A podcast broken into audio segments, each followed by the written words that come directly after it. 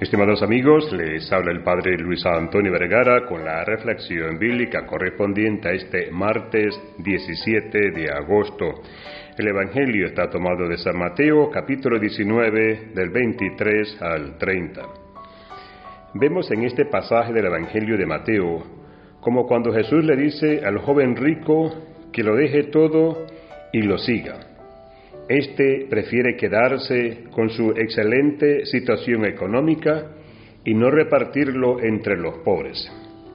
Jesús, al ver la actitud del joven, exclama la conocida sentencia de que es más fácil que un camello pase por el ojo de una aguja a que un rico entre en el reino de los cielos.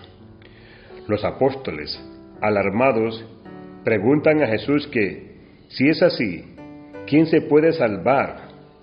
Y Pedro, impetuoso como siempre, pregunta, ¿y nosotros que lo hemos dejado todo y te hemos seguido, ¿qué nos va a tocar?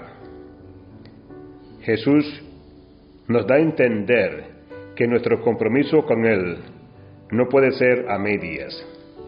No podemos aferrarnos a las prebendas de este mundo y al mismo tiempo decir que seguimos a Jesús.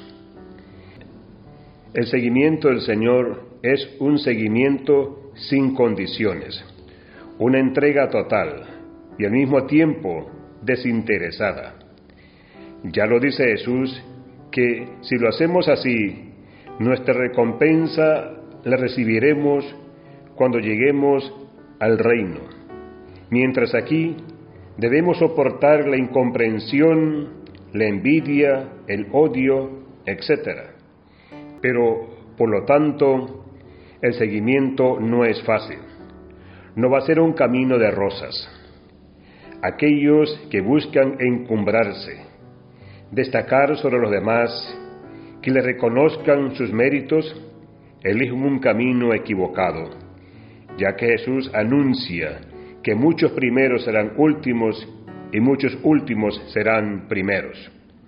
Con esta actitud, Jesús nos enseña el camino para llegar a ser el servidor de los siervos del Señor.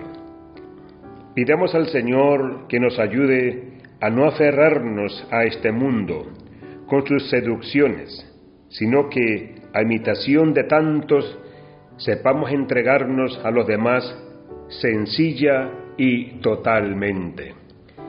Que Dios les bendiga a todos.